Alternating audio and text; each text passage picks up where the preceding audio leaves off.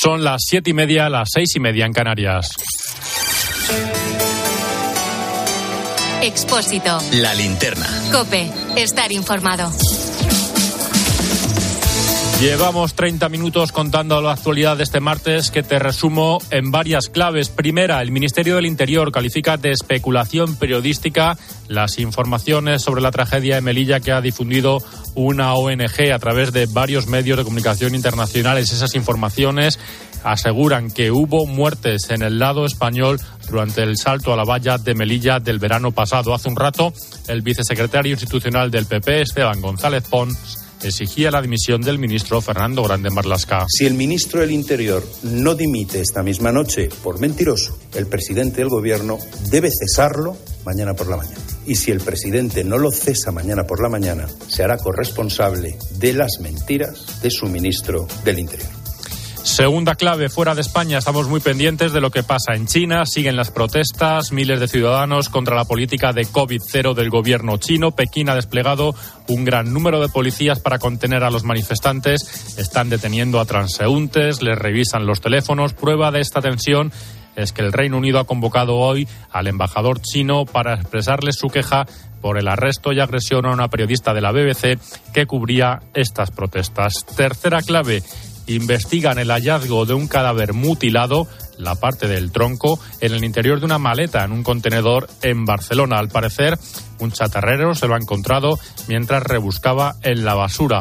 Por ahora, los Mossos de Escuadra están intentando identificar a la víctima y tratar de averiguar las causas de su muerte. Y la clave económica del día nos la trae, como siempre, Pilar García de la Granja de la mano de Iberdrola. Pilar, buenas tardes. Buenas tardes. Te cuento que la inflación se ha moderado por cuarto mes consecutivo, ha subido menos. Se queda en noviembre en el 6,8%. Esto es medio punto menos que en octubre. Lo que más ha bajado es el precio de la energía y los carburantes, aunque todavía hay que esperar al dato definitivo para saber cómo se han comportado los alimentos. La mala noticia es que la inflación subyacente subió a un máximo histórico, una décima más, hasta el 6 6,3%.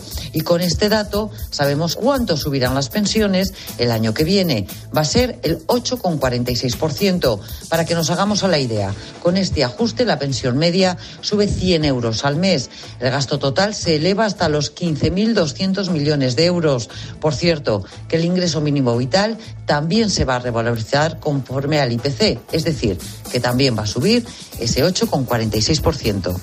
Gracias, Pilar. A las nueve y media en nuestra clase de economía vamos a analizar este dato de IPC de noviembre y veremos también cómo van las negociaciones sobre la reforma de las pensiones. ¿Verdad que a todos nos gustaría vivir en un mundo más limpio? Hace más de 20 años, Iberdrola tomó el compromiso de apostar por las energías renovables. Hoy, después de una inversión superior a los 100.000 millones de euros, Iberdrola se ha convertido en la energética de referencia a nivel mundial en sostenibilidad. Juntos, creamos un mundo mejor. Iberdrola, por ti, por el planeta. Iberdrola, empresa colaboradora del programa Universo Mujer.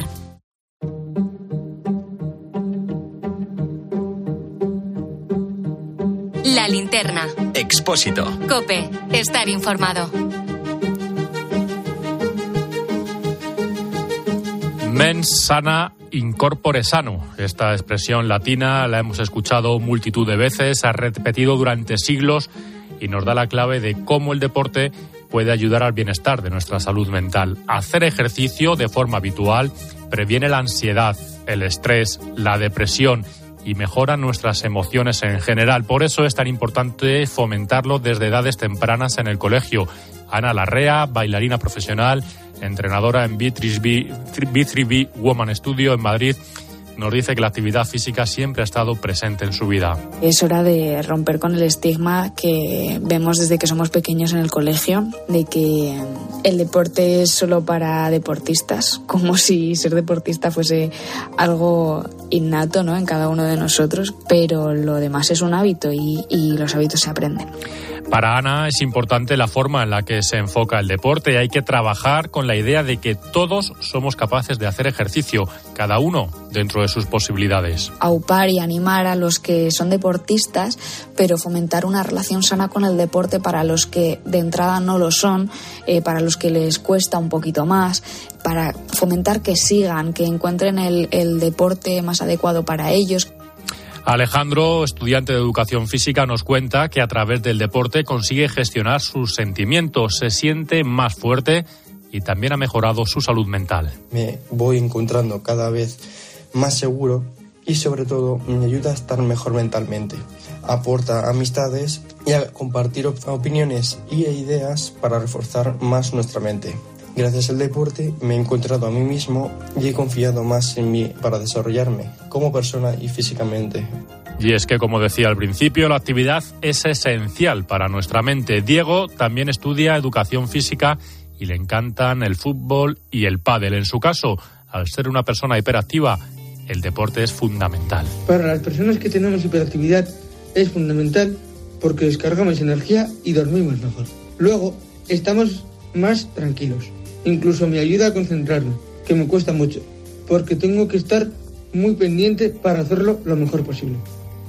Si no hemos hecho ninguna actividad física durante años, hay que reconocer que dar este paso cuesta, y más cuando vivimos en una sociedad en la que parece que solo las personas que están bien físicamente son las que pueden hacer deporte. Ya es hora de que dejemos de pensar que pues porque estás gordo no eres sano y viceversa, que dejemos de pensar que solo las personas que son delgadas eh, están sanísimas. Eso, eso está claro que no es así, que la salud va más allá de, de una apariencia física, ¿no?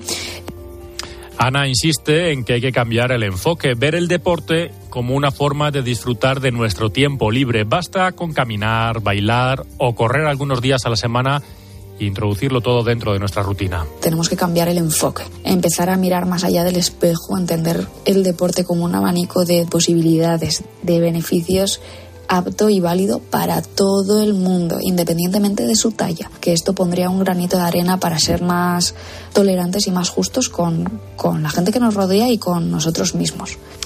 Como cada martes a esta hora hablamos de salud mental, lo hacemos con nuestra psicóloga de cabecera, Aurora García Moreno. Aurora, ¿qué tal? Buenas tardes. Muy buenas tardes, hola, ¿qué tal? ¿Qué beneficios psicológicos tiene la práctica del deporte? Pues mira, como sabemos, el ejercicio físico favorece la liberación de endorfinas que producen una sensación de bienestar y euforia que va a mejorar la función mental. Por lo tanto, su práctica pues va a favorecer el control de las emociones, eh, vamos a tener mayor motivación y sobre todo una adecuada construcción de la autoestima eh, del concepto en sí. Y cuando se realiza de manera continua, va a ayudar al desarrollo de las funciones cognitivas como puede ser la flexibilidad, la concentración, la memoria, independientemente de la edad o la forma física que se tenga.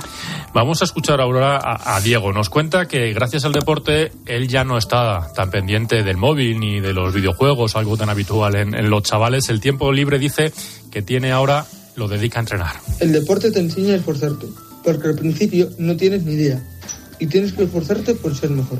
Como vas avanzando te motivas para seguir jugando. También me sirve para jugar en equipo y no ser egoísta jugando. No se gana cuando solo piensas en ti. Es importante para hacer amigos, para relacionarte con los demás. ¿Por qué es aconsejable, Aurora, la práctica del deporte para niños?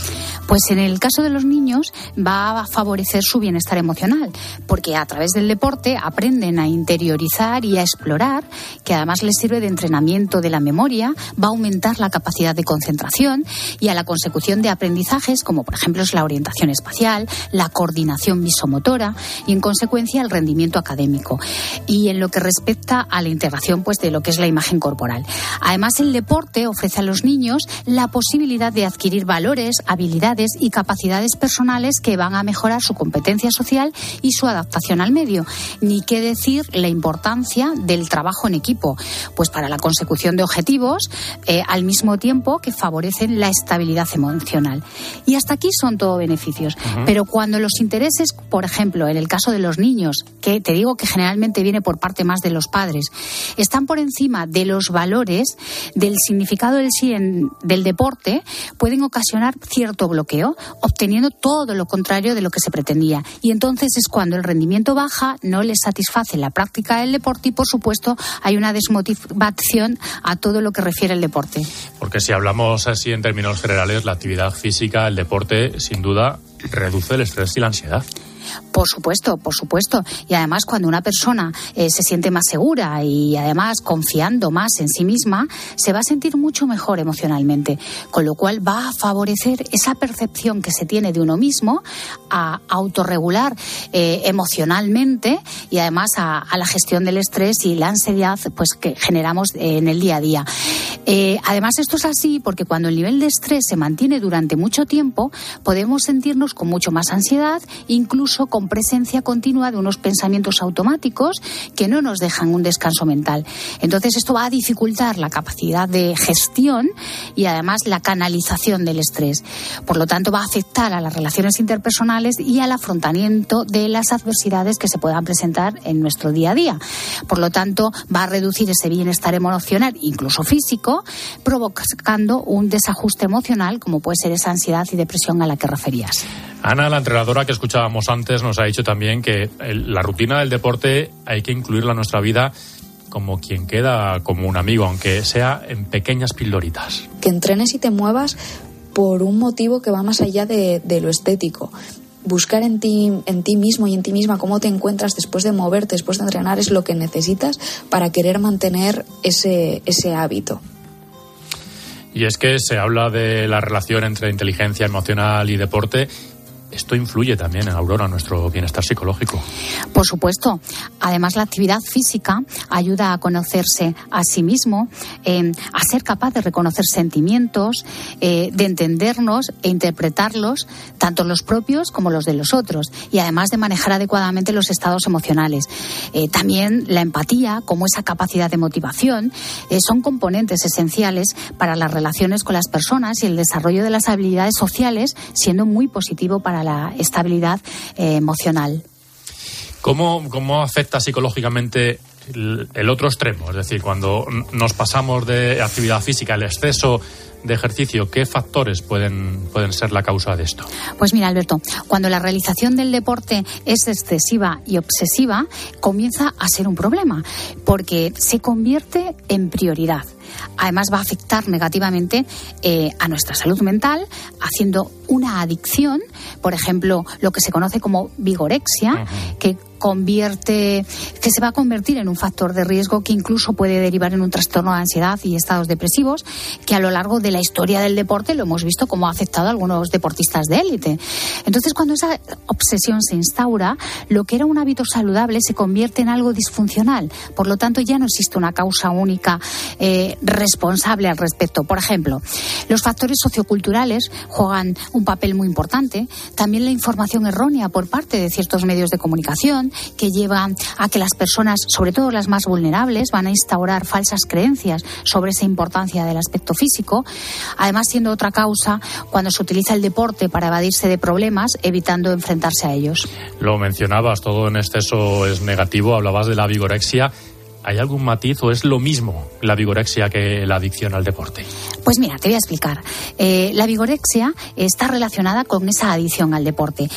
Pues el adicto va a derivar en vigorexia probablemente. Además, ya sabemos que la vigorexia se considera ¿no? como esa obsesión enfermiza por ganar esa masa muscular y por la percepción de una imagen distorsionada del cuerpo.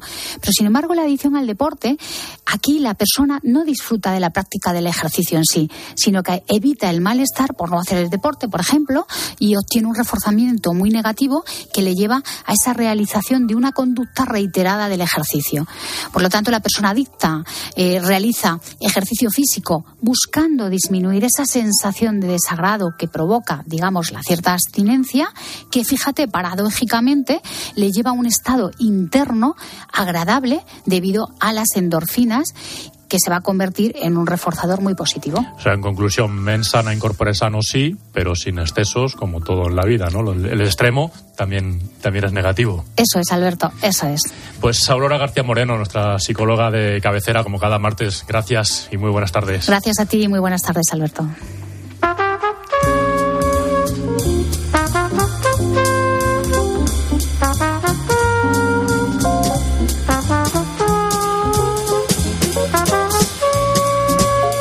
Suena la trompeta a esta hora es porque está Julio César Herrero que nos trae una historia. Julio, muy buenas tardes. Aquí estoy.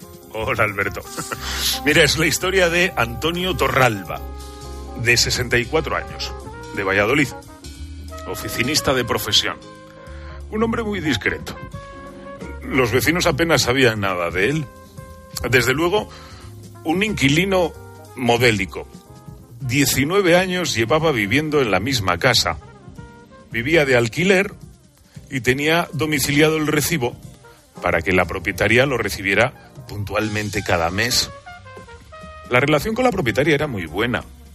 Bueno, de hecho, cuenta ella que de vez en cuando, pues él se acercaba por el negocio que tenía para charlar.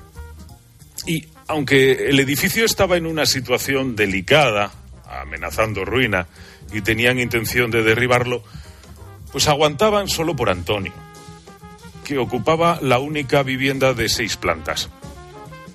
Los ocupas habían empezado a dar problemas, claro. A veces entraban en la propiedad, saltaban la tapia, casi todo estaba vacío. Pero como les ven otros vecinos y les llaman la atención, pues los ocupas se van. Pero el domingo la propietaria recibió una llamada de teléfono. Era la Policía Nacional. Los agentes habían entrado en su casa y allí estaba Antonio momificado. Llevaba cinco años muerto, según los informes de los forenses. A la policía la habían llamado unos ocupas que habían conseguido entrar y se habían encontrado al hombre.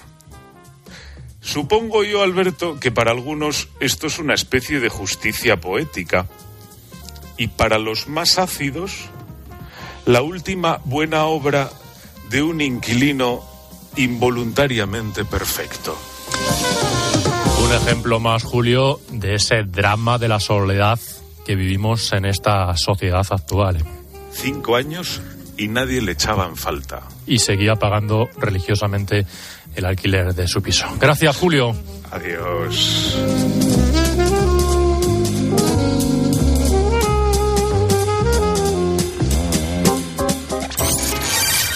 La linterna. Expósito. Cope. Estar informado. ¿Qué va a pasar con los tipos de interés? ¿Cuánto van a subir los alimentos en Navidad? Eso de lo que todo el mundo habla en la calle y que afecta, solo se lo escuchas a Pilar García de la Granja de lunes a viernes desde las 6 de la mañana en Herrera en Cope con Carlos Herrera. ¿Por qué la reforma laboral reduce la movilidad y la duración de los contratos fijos? Porque impide la rotación de las plantillas. Y también a las nueve y media de la noche en la linterna con Ángel Expósito. Que en caso de prorrogarse las famosas ayudas al combustible será solo para los profesionales. Los profesionales tienen... El mejor análisis para saber cómo afecta a tu bolsillo lo que sucede a tu alrededor lo encuentras con Pilar García de la Granja en Herrera en Cope y en la Linterna. Miles de familias necesitan tu solidaridad para poder comer. Colaborar con los bancos de alimentos es tan fácil como donar en la caja de tu supermercado. Elige la cantidad que quieres donar y la convertiremos íntegra en los alimentos que más se necesitan. Donar en caja no tiene desperdicio. Súmate a la gran recogida, del 25 de noviembre al 6 de diciembre. Ya está aquí el mayor espectáculo futbolístico del año. Y Cope se vuelca con el Mundial 2022. Bienvenidos al mejor fútbol del mundo. Con el mejor equipo de la radio deportiva. Con Paco González, Pepe Domingo Castaño y con Manolo Lama desde Qatar. Todos los que van a componer el 11 de España. Con la transmisión de todos los partidos. Más de 200 horas de programación y 30 enviados especiales contándote el minuto a minuto. Banquillo Miguelito. Bueno, bueno. Con Juanma Castaño en Doha y todos los protagonistas en el partidazo de Cope. Programón por delante. El Mundial de Fútbol de Qatar se vive con los números uno del deporte. Se vive en tiempo de juego y el partidazo de Cope. Lo damos todo. Cope, la radio del Mundial. Entonces la alarma salta si alguien intenta entrar. Esto es un segundo piso, pero la terraza me da no sé qué. Nada, tranquila. Mira, con los sensores de puertas y ventanas podemos detectar vibraciones y golpes. Y así nos anticipamos. Y fíjate, con las cámaras podemos ver si pasa algo. Si hay un problema real, avisamos a la policía. Tú piensas que nosotros siempre estamos al otro lado. Protege tu hogar frente a robos y ocupaciones con la alarma de Securitas Direct. Llama ahora al 900-666-777. Así llegamos a las 8 menos 10 de la tarde, 7 menos 10 en Canarias. Ahora te seguimos contando todo lo que te interesa en tu cope más cercana. Expósito. La linterna.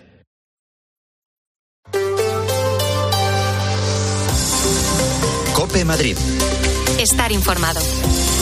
La ocupación de una vivienda supone un daño efectivo del derecho a la propiedad y el ordenamiento jurídico está obligado a subsanar esa vulneración. Así explican los expertos penalistas la decisión tomada por la Audiencia Provincial de Madrid para que cuando un inmueble sea ocupado, los jueces puedan imponer como medida cautelar el desalojo. Nos lo ha explicado en COPE Emilio Cortés, catedrático de Derecho Penal pues yo creo que es razonable, recomendable y hasta resulta ciertamente llamativo que no se haya producido antes eh, un acuerdo de este tipo eh, para que el legítimo eh, poseedor del inmueble pueda volver a tener, pueda volver a gozar de esa posesión sin que haya intrusos en su casa. Es significativo que ante un hecho que supone un allanamiento de la vivienda no solo se vele por el interés del propietario, sino también por la implicación que puede tener la ocupación en el bienestar de los vecinos Belén Ibáñez. Los afectados consideran que esta medida va a marcar un antes y un después en el drama de la ocupación, por lo que han recibido la noticia con satisfacción. Ricardo Bravo es de la plataforma de afectados por la ocupación. Pues sí, la verdad con mucho optimismo porque por primera vez estamos viendo cómo eh, los jueces están valorando la situación de las víctimas de la ocupación, bien sea el propietario, bien sean los vecinos o los grandes tenedores incluso. Piden concienciación de que los ocupas no siempre son vulnerables y ha hecho hincapié en que por primera vez se remite a los servicios sociales. Por primera vez se deriva esa responsabilidad a quien compete y no a un propietario de una vivienda particular. Ha pedido a la delegación del Gobierno protocolos claros y también que esta decisión de los jueces de la Audiencia de Madrid se extienda al resto de las audiencias de España. ¿Qué tal? Soy Mame Vizcaíno. Escuchas la linterna de Cope en Madrid. Enseguida te cuento cuándo entra en vigor la y de Ponzano, pero antes tenemos que ver cómo está el tráfico. Y nos vamos hasta la DGT. Lucía Andújar, buenas tardes.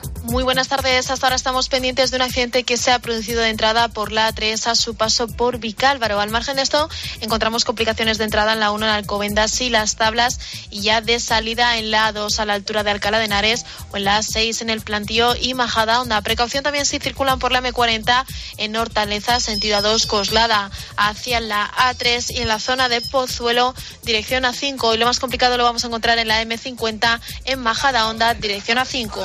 Tienes que saber también que un servicio especial y gratuito de la MT va a conectar a partir del sábado las estaciones de metro de Cartagena y Avenida de América afectadas por las obras en la línea 7. Se quedará sin cubrir el tramo hasta Gregorio Marañón. El resto de líneas que pasan por esa estación de Avenida de América van a funcionar con normalidad.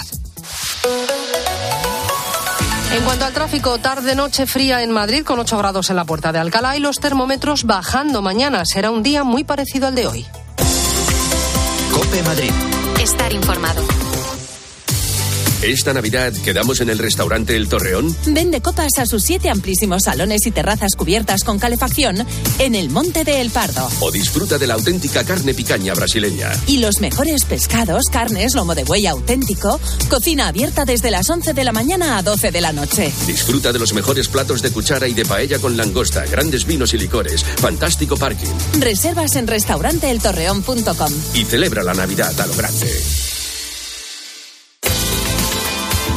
Vender tu piso es mucho más que poner un anuncio online.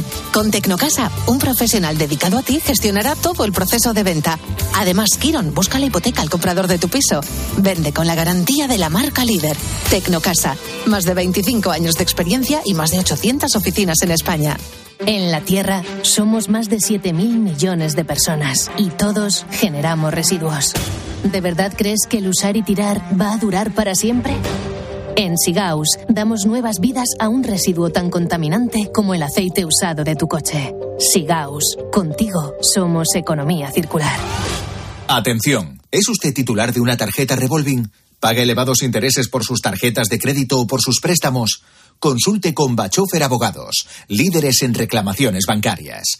91 399 0062. 91 399 0062. bachoferabogados.com. Cope Madrid. Estar informado.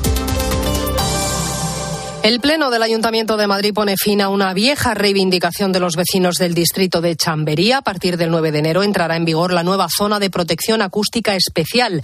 Las terrazas tendrán que cerrar a las once y media de la noche en las calles con contaminación acústica alta y un cuarto de hora más tarde en las que se registra de forma moderada. Difícil poner de acuerdo a comerciantes y vecinos que viven en una zona donde hay muchísimos bares, restaurantes y discotecas. Pilar es la presidenta de la Asociación Vecinal El Organillo. ¿Satisfecha? En parte sobre todo hace falta medios policiales, porque no solo con la educación de los hosteleros, de los usuarios de la hostelería y de los vecinos vamos a conseguir poner en marcha esta normativa. Hace falta mucha policía municipal para que se apliquen las normas. Si hay algún establecimiento que de forma reiterada vulnera la norma, puede perder incluso la licencia para explotar su terraza. En muchos barrios de la capital se están pagando 2.800 euros por metro cuadrado, pero no de una vivienda, sino de un trastero. El alquiler y la compra de estos espacios siguen imparables Gloria López Navas. Hay dos razones fundamentales por las que se está viviendo este boom. La primera y más obvia porque las casas cada vez son más pequeñas en Madrid y nos quedamos sin espacio.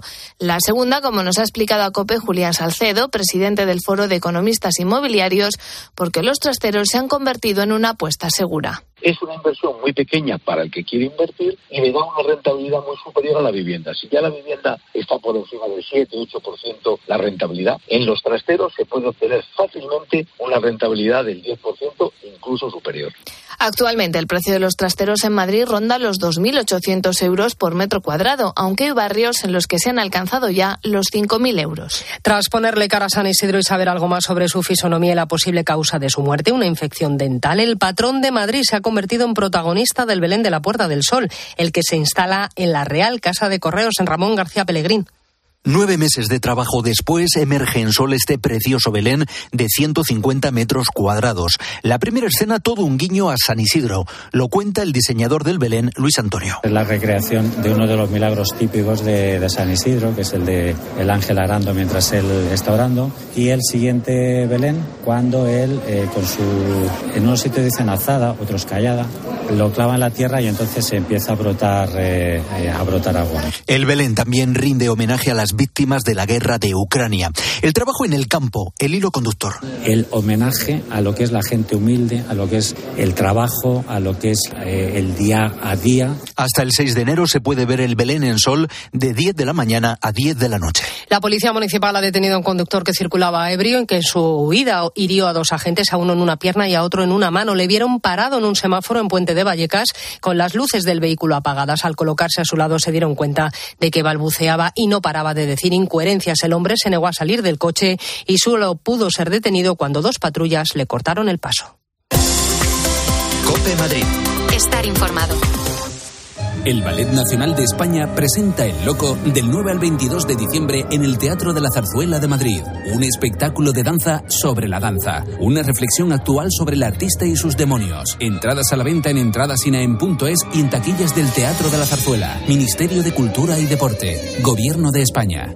A ver, a ver si adivinas quiénes somos. Te vendemos tu coche, te vendemos tu coche, te vendemos tu coche, te vendemos tu coche. sí, canalcar.es te vendemos tu coche, te compramos tu coche, te cambiamos tu coche, te financiamos tu coche. No lo olvide, canalcar.es y sobre todo no olvide el punto es. Los Fernández son muy amables, recogida a domicilio, de cortinas y edredones, de alfombras y de tapices, limpieza y restauración. 91 308 5000. Los Fernández Cuanto más nos acercamos a lo que deseamos, más sentimos. Como el Cupra León híbrido con etiqueta Eco. Más cerca de la carretera y más cerca de ti por 260 euros al mes con MyRenty. Acércate más, siente más. Entrada 8.230 euros. Ven a conocerlo a Cupra Garage Surmoción, Ciudad del Automóvil Leganés. Cope Madrid. Estar informado. Mañana hay reunión de la sectorial de sanidad, aunque en el orden del día no está previsto hablar de la huelga de los médicos de familia y pediatras de atención primaria, que hoy cumple su séptima jornada. El comité de huelga quiere una reunión con la consejería para retomar las negociaciones después de que Ruiz Escudero dejara el balón en el tejado del sindicato AMITS. Y a tres días de que acabe el plazo para la presentación de enmiendas parciales, el gobierno municipal no tiene cerrados los apoyos para sacar adelante los presupuestos de la ciudad de Madrid del próximo año. La opción más viable es el respaldo de Aunque Ortega Smith sigue imponiendo como línea roja para dar su apoyo cambios en la ordenanza de movilidad. Escuchas la linterna de Cope, seguimos contándote todo lo que te interesa con Ángel Espósito.